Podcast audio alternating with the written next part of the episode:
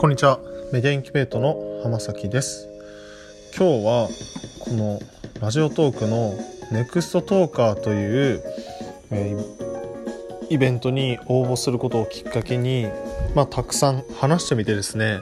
まあ気づいたことそのまあパーソナリティとかラジオトークで、まあ、そのトークの配信をしていきたいと思ってる人たちに向けての、えー、自分のちょっとした気づきとか、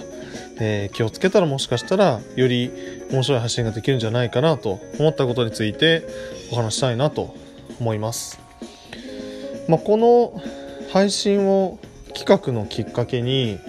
まあ、ツイッターでもラジオトーク、えー、を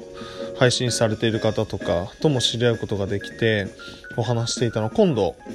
一緒に配信もするんですが、まあ、その楽しく一緒にやりたいなと思ってる仲間を見つけるっていうのはまあ一つだと思いますし、まあ、僕もたくさん、えー、配信をしてみて思ったのは、まあ、当たり前ですけれども、まあ、テーマを決める、えー、僕も大学はメディアを勉強していたので、まあ、映像の編集だったりもしていましたしコミュニティ FM とかもお手伝いとかもしていたのでうん僕も何度かラジオとかにも出たことがあるんですけれども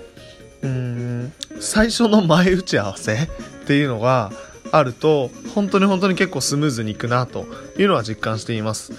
あのー、まあ、パーソナリティの方が一緒にいればあのどんな段取りであの今日はどういう形で進めていきましょうかとかあの質問票とか並べていってあの質問票とか自己紹介表みたいなのがあるともうすごいスムーズにいくなと思っているんですが、まあ、今回、えー、だいぶ今一人で話しているのでうーん。まあこう3分間というこの限られた時間でじゃあこのどういうふうに話していくかっていうことは当たり前ですけども決めていく。えっとまあ、でも今回のこのテーマが自分しか語れないことといった時にこう感情を揺さぶるような思いを話していくこと。例えば熱く楽しく分かりやすくじゃないですけどもうんまあ熱くいくっていう時にはもしかしたら勢いで歩いていってもいいかもしれないですがまあ新しい気づき本当のことということをジャーナリスティックに分かりやすく、